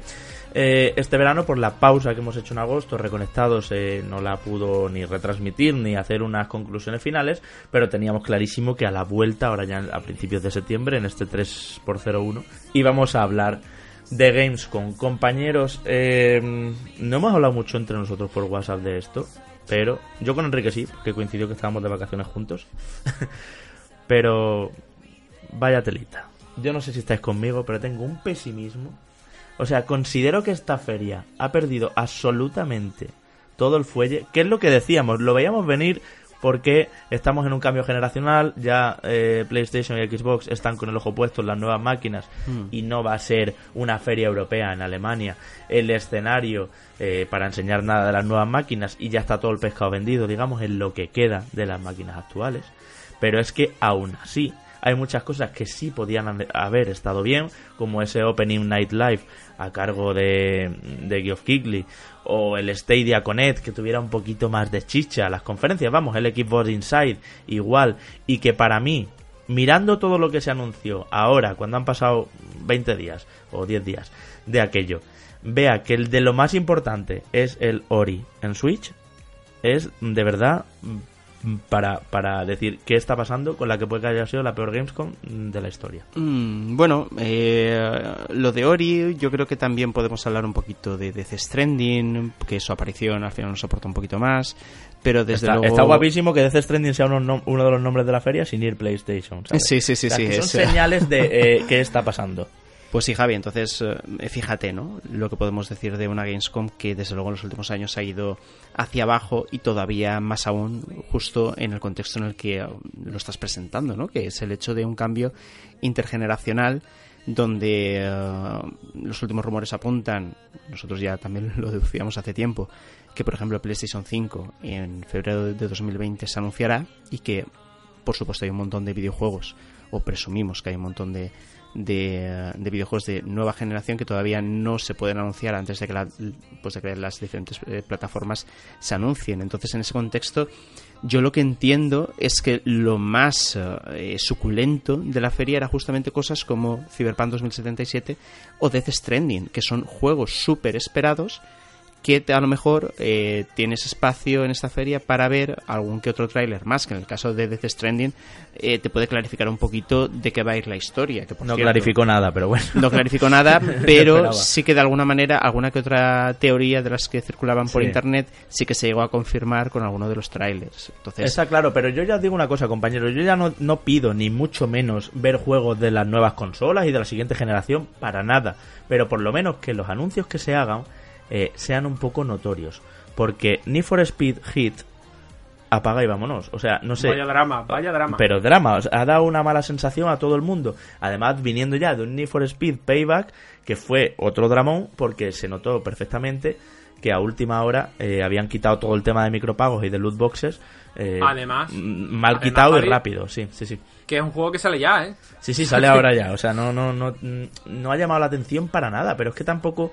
Si es que casi ha llamado más la atención el Little Nightmares 2 que otras cosas que se han anunciado. El, el, el Humankind, este de Sega, que viene a ser como un Civilization, no ha estado al final demasiado en un entorno como el alemán, ¿eh? No ha estado demasiado eh, en boga de, de- de- de todo el mundo. Y luego juegos que se vieron, que se conocieron en el E3 y que se iban a ver aquí, eh, como Los Vengadores, tampoco, no sé qué impresión os ha dado el juego de Los Vengadores de Eidos, compañeros, pero Pues, mm, yo Bueno. digo, estoy, estoy jugándome ahora el... Bueno, estoy jugando, de hecho, juego ya lo hice la review, me jugué el Marvel de la Switch sí. y me recuerda, me recuerda a ese, pero más bonito, si te digo la verdad. Y al final Hombre, están corrigiendo las cosas que se han criticado. Y yo creo que al final tiene pinta de que va a salir buen juego, ¿eh? sí, yo a ver, Yo creo que va a eh, estar por debajo de Spider-Man, sí o sí. Con el a ver, una cosa es por debajo de Spider-Man y otra que no sea Sí, más juego. a ver, eh, yo Hombre, creo, ver, efectivamente, no yo como siempre estoy en medio de los dos. Yo creo que evidentemente no va a estar a la altura de Spider-Man, pero también creo que no lo puede estar. Porque estamos hablando por un lado de un título enfocado única y exclusivamente en un, un superhéroe y en otro que es un compendio de ellos, ¿no? Con lo que entraña la dificultad de pulir un gameplay específico para cada uno que, pues, por supuesto, no, Ya, no va a salir también que si un videojuego se enfoca a un solo superhéroe. En un pero solo personaje, sí, he, he- pero... he de decir que me esperaba algo peor. A lo mejor la sensación positiva que tengo es porque me esperaba algo peor y lo que vi no era del todo malo. De hecho, mm, hay algunas escenas que me parecieron eh, bastante divertidas o espectaculares. Por ejemplo, eh, la parte de Thor eh, yo creo que está bastante bien llevada. la parte de la viuda negra también está muy bien con ese combate que tiene. Entonces, también las caras se nota que han modificado un poco el asunto después de las críticas que hubo tras el E3.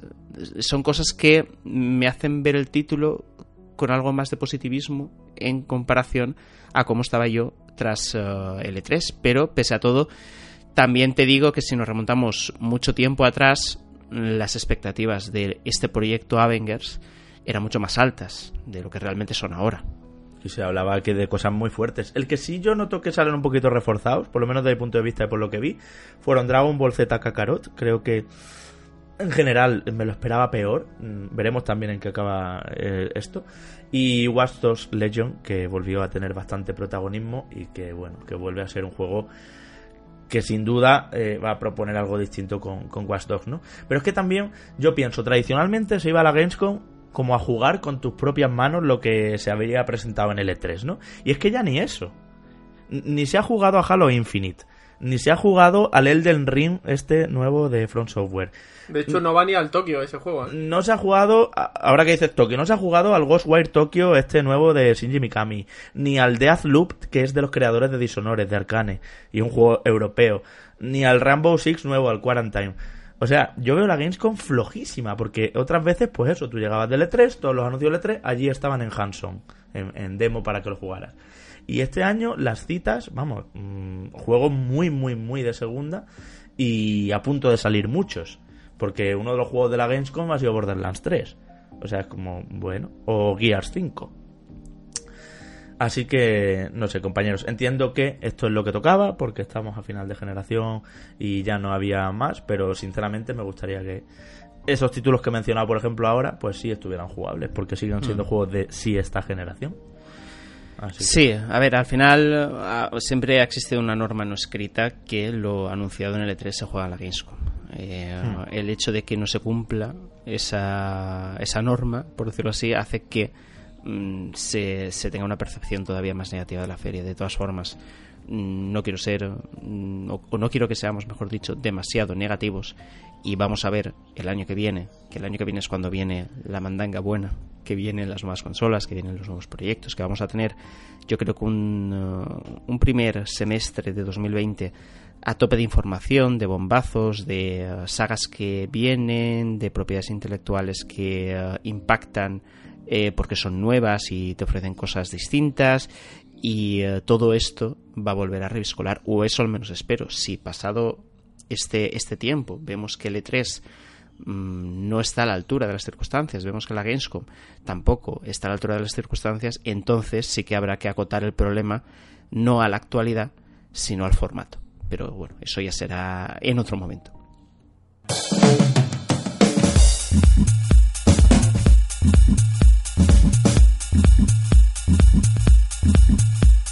Lo mejor y lo peor esta vez no de esta semana, sino del verano. Y además, y además, esta vez, aunque hayamos puesto la sintonía habitual, vamos a hacerlo de una manera un poco más personal. Quedan muchas cosas por hablar que nos hubiera gustado y que sabemos que os gusta que traigamos aquí a este primer programa de la tercera temporada.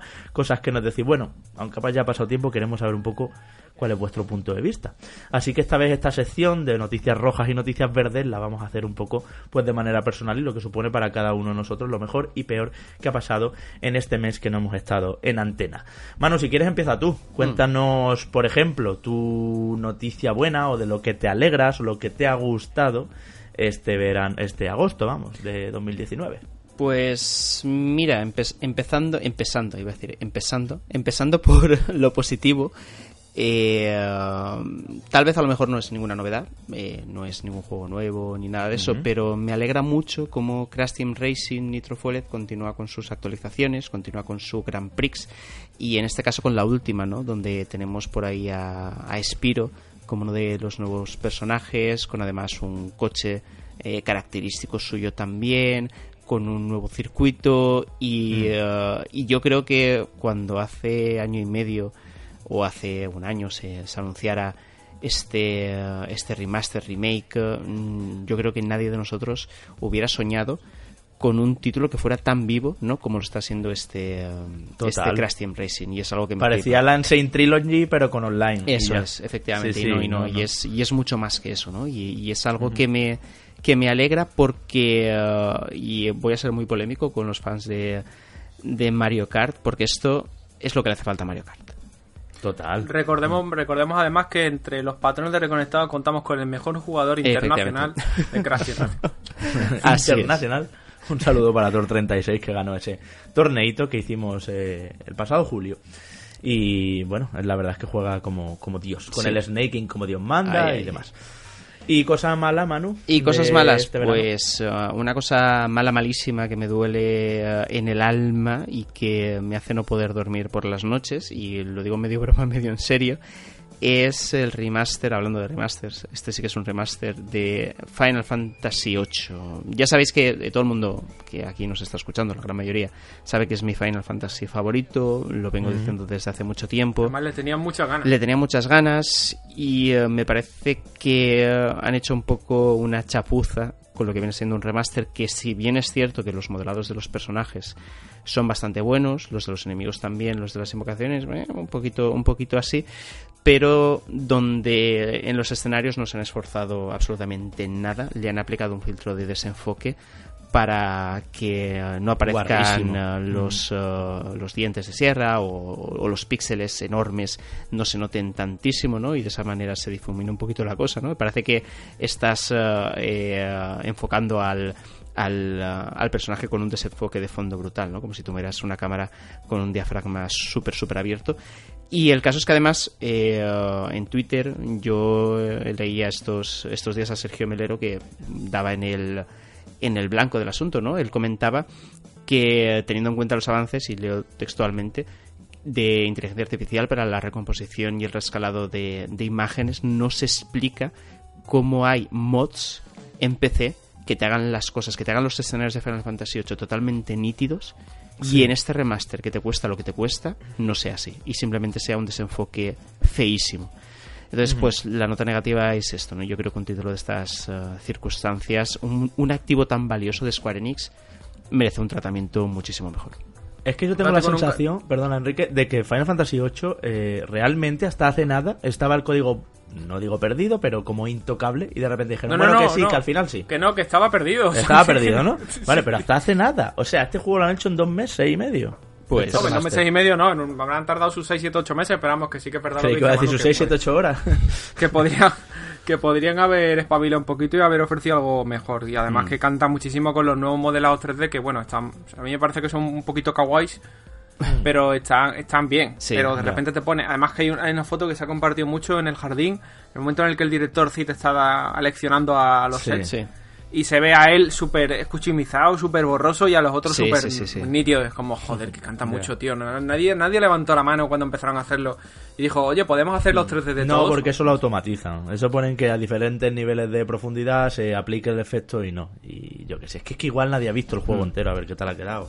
De principio, hombre, estoy diciendo una barbaridad, pero, pero es que realmente da esa sensación. Es una pena, es una pena y, y yo creo que los fans no nos merecemos ni mucho menos que, que se juegue de esta manera con, ¿no? con, un juego que guardamos con mucho cariño en la memoria y que uh, hubiera sido una excusa perfecta para que muchos lo vuelvan a comprar. Yo no lo recomiendo, yo sé que lo tengo, pero no lo recomiendo justamente por esto. No creo que eh, sea motivo de recompensa comprarlo para que sigan con esta mm, esta baja calidad, iba a, hacer un, iba a decir un improperio, pero vamos a empezar bien la tercera temporada de Reconectados.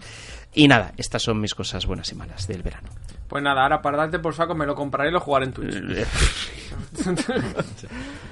bueno, Enrique, cuéntanos, anda, venga. Cosa buena para ti, cosa, venga, cosa positiva. Pues mira, cosa, cosa además muy reciente, porque la, la, buena, diría entre comillas, aunque todavía está por, por probar que sea 100% buena, es este nuevo Resident Evil que está en camino. Este Resident Evil que ya se ha presentado con un teaser con el nombre, con lo de la resistencia y demás, y las imágenes que se han filtrado, que tiene pinta que va a ser eh, a todas luces algo online, cooperativo a 4. Eh, no sabemos si va a tirar por la vía Outbreak o si va a tirar más por la vía Left 4 Dead. En cualquier caso, a mí me gustaría más la primera que la segunda, pero creo que serían dos buenas vías. Y lo que tampoco sabemos es si, como se viene rumoreando, esto es el multijugador de Resident Evil 3 Remake. Que Yo mantengo podría que, ser, ¿eh? que creo que va a ser un Resident Evil spin-off aparte y, o un Outbreak. No, yo no creo que sea Yo tampoco, el ¿eh? momento de tres remake, ya lo dije en su día. y Yo tampoco, tampoco, pero bueno, como es una, una vertiente que se ha dejado ahí caer, pues la- yo la apunto. Oye, ahora que comentas esto de Resident Evil, eh, la resistencia, tengo que decir, os voy a contar una anécdota. El sábado pasado estuve en Fabric, que es una discoteca aquí en Ah, Madrid. no. Sí, sí, sí, sí, sí. sí. No. ¿Tú vas a Fabric, Javi? No puede ser, Yo voy a no Fabric muchísimas veces. Fui a una fiesta de música ¿A quién te Remember de los encontraste 90, allí? escúchame, que se llama La Resistencia. Y eh, está tematizada en diferentes eh, asuntos, ¿no? Pues la de esta vez era en la pandemia, ¿no? Como una infección y tal. Bueno, pues me meo con un- un- todas las pantallas y todo, con imágenes cogidas de Resident Evil, con el logo de Umbrella. y con que no sé qué digo, Capcom, ven a Fabric. Pero bueno, me acordé mucho de vosotros y me hizo mucha gracia. Eh, Bueno, cosa, sí, cosa mala. No sé si cuando fuiste a Fabric tu- tu- tuviste que esperar mucha cola para entrar, A ver, no. como los jugadores de World of Warcraft Classic, que, of- todavía, siguen los, todavía siguen los pobrecitos esperando cola para, Yo para he visto por ahí además, no, no. capturas de, de, de Twitter y De de, dos, tres horas de espera, ¿eh? O sea, que no es una y- cola y de de 10 ciento, minutos. Y de 110 horas también. Un Eso ya es una, una burrada, pero bueno, que sí, que al principio, ahora ya se parece que se está relajando un poco la cosa, pero que no es eh, de recibo que, que, bueno, que yo entiendo que hace 15 años el, el estado de los servidores, el número de servidores y demás, pues obligase entre Vamos comillas a, la a experiencia a WoW, hacer esto. la experiencia WoW Classic es esta es poner el ordenador pero- e irte a merendar ¿no? o sea no queréis WoW Classic pues con las colas y con todo Pero bueno, que es algo, es algo que podían haber corregido, aumentar el número de servidores, aumentar el número de gente en los servidores, adaptar la tecnología antigua a la actualidad. Ya. En fin, que yo no me lo he pillado precisamente por las colas. Porque me iba, me iba a activar otra vez la suscripción para poder jugarlo Hmm. y demás. Y cuando me he visto, joder, encima de que tengo poco tiempo, que me voy a meter en un MMO, que llego a casa y ahora voy a tener que dejar abierto el juego mientras que estoy hora y media en el gimnasio para cuando vuelva poder jugar, que es lo que está haciendo un montón de gente. Irse a hacer algo, dejarlo abierto y volver. claro ¿qué vas a hacer? O sea, el otro día además, no sé, no recuerdas que le leía el tuit de, de alguien diciéndole a otra persona que estaba en su casa. Ah, bueno, que sí, bueno, fue eh, a Chico Nuclear, a Chico Nuclear, no, a Chico Nuclear, no, a. Ahí, a Enroque, de Eurogamer, se lo decía, se lo decía a su- uno de sus compis. En plan, oye, ábreme el juego ya que llego a casa en dos horas. ¿qué, qué es esto, señores de Blizzard? Ya ves. Bueno, eh, os recojo yo también. Cosa buena de este verano, para mí. Eh, bueno, este verano, yo aquí he titulado algo reciente también. Poco se está hablando, compañeros, pero poco. De hecho, no sé cómo lo ha salido ya eh, a colación y muy poco lo estoy viendo en los medios. De que ya está abierto el Uplay Plus este, gratis totalmente hasta octubre. Que mm, ya hablamos y discutimos sobre sus 15 eurazos que vale el servicio de juegos bajo demanda de Ubisoft, que me parece desmedido pero que ahora mismo, tal y como estáis escuchando esto, tenéis todo el catálogo de toda la historia de Ubisoft, todo, casi prácticamente todo, no sé qué juego faltará, pero casi ninguno, eh, totalmente gratis hasta octubre. O sea, Assassin's Creed Odyssey, todas las novedades que salieron este pasado abril, eh, The Division 2, eh, todo. Y, me parece muy buen movimiento, ya lo dijimos también, eh, y me alegra mucho. Y ya lo he probado y está perfecto, eh, como lo está haciendo Ubisoft con, con Upay Plus eh, intentando conseguir a la gente pues dándonoslo gratis. Así que, no sé, para jugar un Prince of Persia a las arenas del tiempo, o un Splinter Cell, o un Rayman 1, 2 o 3, eh, está bastante, bastante guay. Y lo peor del verano para mí, esto ya se lo dije a Enrique también cuando estuve de vacaciones con él, y es que no me gusta, y lo siento por tu tocayo, la fecha de lanzamiento de Blasphemous. ¿Por qué no te gusta? El juego sale el 10 de septiembre. El juego ya lo vamos a analizar y la semana que viene lo traemos seguro. Pero creo, Enrique, que es malo estar tan cerca de Bloodstained Ritual of the Night. Yo No, de ellos... Se ha, se ha- se ha espaciado la cosa y es más, te voy a decir, eh, se ha confirmado ya que la versión de Switch va a 60 frames, 1080. Y eso es una torta mano abierta a Bloodstained que en, Witch, en Switch eh, ya sabemos que no funciona como debería funcionar. Maravilloso, pero aunque lo tuvieran terminado, Enrique, que lo hubieran mantenido hasta, hasta finales de noviembre o algo así, que no haya competencia. ¿Sabes lo que...? La semana que viene, de, los juegazos que hemos hablado esta, la semana que viene tenemos que hablar de Gears 5, de, de Borderlands 3, de Gridfall, de, o sea, de, los, de los de fútbol y deportivos. Eh, de verdad, yo entiendo que tengan que salir ya porque tiene que empezar a hacer dinero Blasphemous, pero me echo a temblar de que esté tan cerca de un juego tan parecido como Pueblo de Steiner, que no hace ni dos meses, creo. Entonces ese es un poco el punto de quiero lo mejor para Blasphemous y creo que salir el 10 de septiembre eh, es demasiado cerca de, otro juego que se le parece mucho, las cosas como son. Y, bueno, ahí está también la, segunda parte de Hollow Knight y demás, que pero claro, es que también es complicado, es complicado. En fin, esas son nuestras noticias verdes y rojas de este verano y vámonos yendo, que esto ya ha dado de sí todo lo que podía.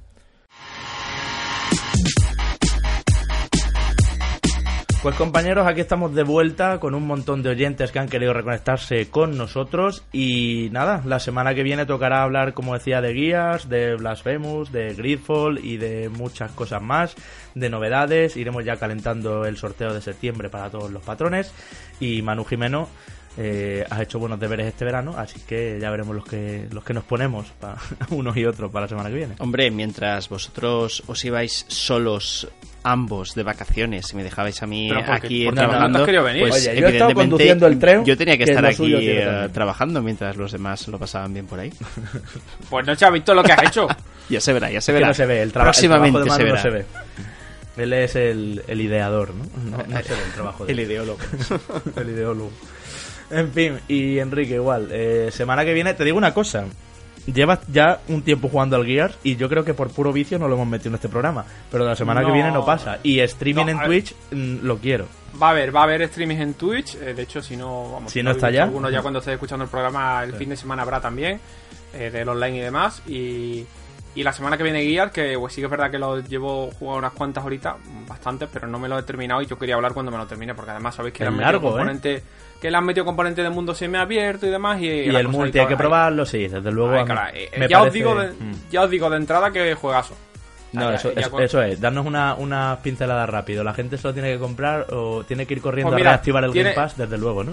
Tienes dos opciones. Una, o te lo compras o activas el Game Pass, que además suele haber ofertas que yo lo tengo activo. Me costó dos euros dos meses. Yo, yo, tengo que decir que mm, estoy mm, bastante hypeado con cómo ha salido este Gears, ¿eh? Para, para mi sorpresa, ¿eh? Mm. Juego cruzado con PC, o sea que se puede jugar con cualquier plataforma. Qué maravilla. Bueno, pues la semana que viene lo hablamos. Queremos saludar, como siempre, al final de cada programa a todos nuestros patrones de nivel 3, a los que llamamos VIP, que son ahora mismo Saúl Pérez Castañeda, Roberto López Rodríguez, Andrés Montero, Tor36, Don Rojas, Óscar, Alberto, Acrius, Guillermo Martínez Rodríguez, Eduardo Navarro Peña Alver, Jesús del Casar Suárez, Jesús Vega, Talavir, Bruno Besugo, Santi RL, Jonathan Pérez Botella, Lucho Fan, Jesús Benítez, Marco Serrano Rodríguez, David Hernando Rodríguez, Leonel Argüello, Bafim, Marcos Rodríguez de la Cruz, Javier Vázquez, Mazas87, Héctor Rojas, Sergius Snake, Toto M, de Trophy Slayer, Fernando de la Hermosa, Neo Parker, Daniel Cruzado, Leonardo, Willarango, Igor L, Miguel Pérez Carasol y Carlos Beltrán. Como siempre, un saludo a ellos, un saludo a todos los que nos estáis oyendo. Esperamos vuestros comentarios, lo mejor para vosotros del verano, lo peor, lo que os ha parecido Manos Medan, lo que os ha parecido Astral Chain. Si queréis tirar de los pelos a Sergi, todo eso lo leemos, lo escuchamos la semana que viene. Hasta el jueves, chao.